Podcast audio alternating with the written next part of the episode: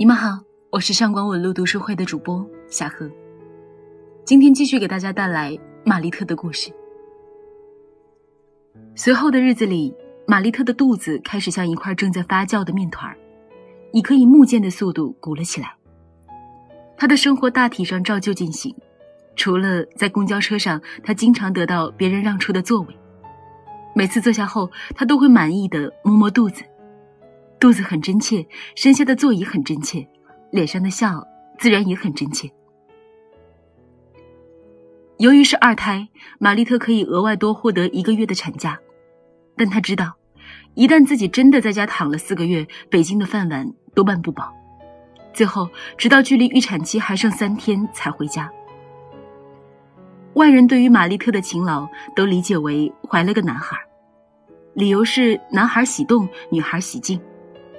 到最后，连玛丽特自己也分不清，她挺着肚子上班是被逼的，还是因为怀男孩静不下来。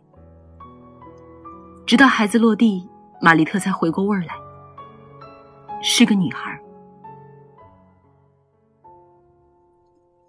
随着女儿的出生，玛丽特一家在北京也越来越难以找到一块放得下脚的地方。七十多平的房子被女婴的哭声塞满了。儿子常常凑热闹似的和妹妹一起哭，这哭声撼动着玛丽特的智慧。他想起李默多的父母，要不要把孩子分出一个送到他的父母家？但他不舍得让他们中的任何一个离开北京，这对他们任何一个来说都不公平。他甚至希望自己生下的这双儿女身体里每个细胞都饱含着北京的氧气，在他看来。充斥着尾气和灰尘的北京空气是外地人趋之若鹜的结果。对此，玛丽特的看法是：有志者的目标都是一致的。他有时候甚至迷恋起那种味道，觉得其中充满着无限的可能。最终，他只得不情愿地把李莫多的母亲接来北京。儿子稍大一些，跟奶奶睡。而由于李莫多的母亲坚持不让孙女用尿不湿，于是。女儿这个小小生命，经常淋湿玛丽特和李莫多参差入眠的夜晚。他们不得不起夜折腾一阵儿，换下床单。多数的时候，他们不能二次入睡，在沉默中等待黎明。而只有等待黎明的间隙，是他们的假期。每天，他们巴不得孩子刚入睡就尿床，好让他的奶奶接替值班。后半夜的兄妹睡在一张床上。妹妹的脸保不齐被梦中翻滚的哥哥抓破。这样的轮值持续到了儿子七岁那年，不能再拖了。玛丽特对着镜子看着自己日益枯竭的面容，说出这句话，语气很轻，落在李默多身上像轻抚。但彼此都知道，这样的轻抚已经足够剥掉蒙住他们的遮羞布。儿子该上小学了，而九年义务教育一满，如果还没有户口，孩子就需要回到户口所在地高考。儿子过七岁生日的同时，丧钟好像提前敲响了。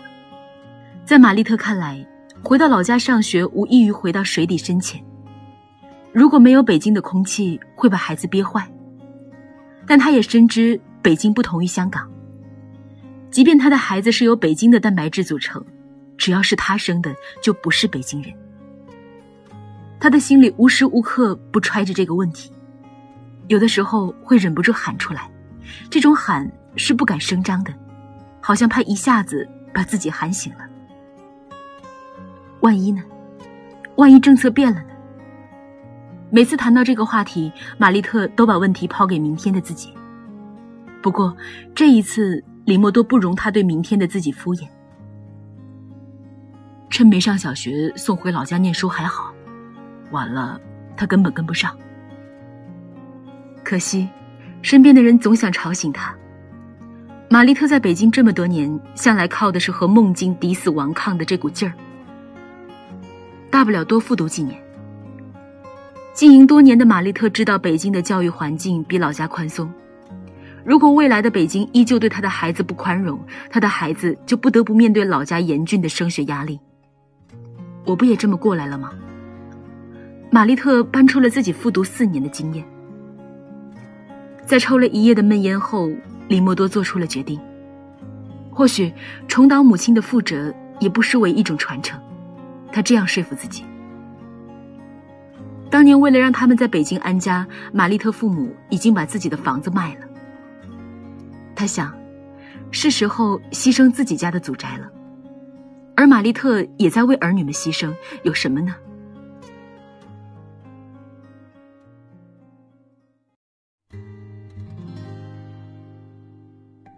在新一轮的牺牲下，玛丽特一家终于住进了更大的房子，八十九平，不过附赠个小阁楼。这多出来的十二平米，每个人均分一块，能多喘息几口气。新房在大兴，六环。玛丽特看着八十九平米顶楼复式的新房，至少在视觉效果上比之前足足多了一层。朋友来做客的时候，他也就多了一层的体面。卖了老房子的李默多父母彻底搬进了北京，但这个北京和他们在电视里看到的不太一样。老两口走在大兴区的街道上，怎么看怎么像他们老家的县城。虽然家里增加了李默多的父母，虽然每天上下班往返大兴与国贸，要把四个半小时献给公共交通，在这个上下班的时间，他足以把那本《一个没收女人的来信》一读再读。总之，玛丽特以最紧张的速率起床，再在公交车上享受慢生活，生活一张一弛，颇有趣味。他想，这样的节奏，那些有钱的在国贸附近住的人是一辈子都体会不到的。过了一年，地铁大兴线通到了玛丽特家楼下。列车如同钢铁巨兽，大兴与国贸，玛丽特被反复吞吐。在列车的消化下，玛丽特越来越喜欢这个新家，她由衷的感慨：北京真便捷。但看着手机上高铁开通的新闻，玛丽特也生出了一丝黯然。全世界都在忙着压缩一个地方和另一个地方间的距离，自己坐高铁回老家的时间和自己从国贸到大兴上班需要花费的时间所差无几。这天是周末，玛丽特在家打扫，她感觉八十九平米的房子打扫起来比七十八平的累多了。在每次弯腰拖地的间隙，玛丽特都抬头从窗户向着北方望。那个方向是国贸的方向，是更像北京的北京。但每次抬头，进入玛丽特眼中的都是灰蒙蒙、影影绰绰间，她似乎看到了北海公园里的白塔的影子，但又似乎只是雾霾的不均匀分布而已。确实太远了，玛丽特自己也知道，她不可能在大兴望到北海。更何况，北京的可见度向来很低，他向来看不到太远的距离，包括他的未来。玛丽特又试了几次，窗外的雾霾像打发的奶泡，顶楼的窗户向下看不到地面，他有点不安。打开窗，伸手在空气中拨了拨，水汽和颗粒被搅动，奶泡似的空气在他面前变换形状。被他想象成了一个运动中的少女，那是中学时候的她。玛丽特收回了手，他已经想不起他是从什么时候开始对北京抱有执念的。他只是记得自己为了考进北京的大学复读了四年。彼时的他认为，考进北京就意味着可以留在北京，留在北京就意味着大城市的富裕生活。他仍然记得，他第一次站在北京站的时候，很多人在北京站前合影，他一时兴起也举起手机自拍。那时候手机没有前置摄像头，他反举着，只拍到半张脸，看得自己也忍不住笑。走着走着，他被路边的一位大妈拦下，大妈的手里拿着牌子，上面赫然写着“宾馆”两个字。住宾馆吗？玛丽特警惕的摆了摆手。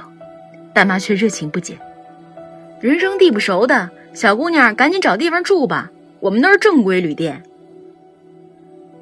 玛丽特猛地一抬头，眼睛咕噜噜的转，操着一口未改的乡音回答：“我回家来的，我爸一会儿就来接我。”现在想起，玛丽特觉得羞耻又好笑。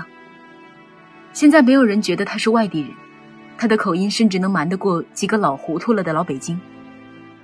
唯一不认他是北京人的是那些传说中的机会。人们都说的好像唾手可得，但是多年间玛丽特也没有遇到过。事实上，等到他第一次踏进大学校门的时候，他的同龄人已经准备离开大学校门。而等他毕业，他的同龄人胸中早已有了野心勃勃的版图，成为了苍蝇小馆中高谈阔论的一员。他知道自己的人生从大学开始就比同龄人少了四年。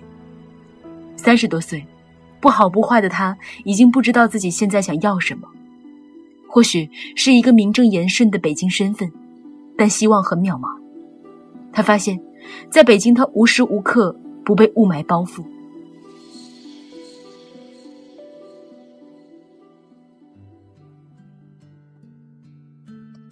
电话铃声打断了玛丽特的回忆，是正在加班的李莫东。升迁的喜悦已经使他的声音有些颤抖。他想借着升迁和他喝一杯，只有他们两个。结婚后，他们已经很少有这样单独喝酒的机会了。地点是家附近的一处小馆，一年四季都有苍蝇光顾的小馆。老爷们儿不赚有数钱。李默多意气风发地说出了这句话，眉眼间满是功成名就。玛丽特眼看着这句话由李莫多说出后，似乎凝成一个字条。